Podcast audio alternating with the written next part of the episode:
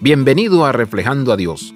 Esto puede sorprendernos, pero el Sermón del Monte nos enseña a juzgar bien y al mismo tiempo nos amonesta fuertemente cuando lo hacemos. Nuestro rol no es juzgar a las personas, pero debemos tener un buen discernimiento. Si nos enfocamos en la paja en el ojo de alguien, podemos pasar por alto la viga en el nuestro. En el mismo capítulo, cuando Jesús nos enseña a no juzgar a los demás, también nos instruye a ser buenos inspectores de frutos. Por sus frutos los conocerán. Mateo 7, 16 al 20.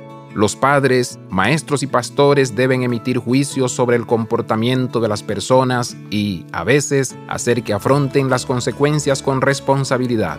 Entre esas dos aparentemente opuestas enseñanzas hay una regla de oro. Así que, en todo, haz a los demás lo que quieras que te hagan, porque esto resume la ley y los profetas. Mateo 7:12.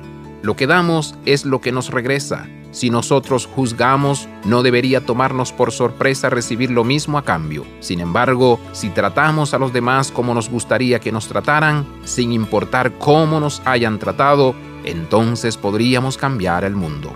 Abraza la vida de santidad. Visita reflejandoadios.com.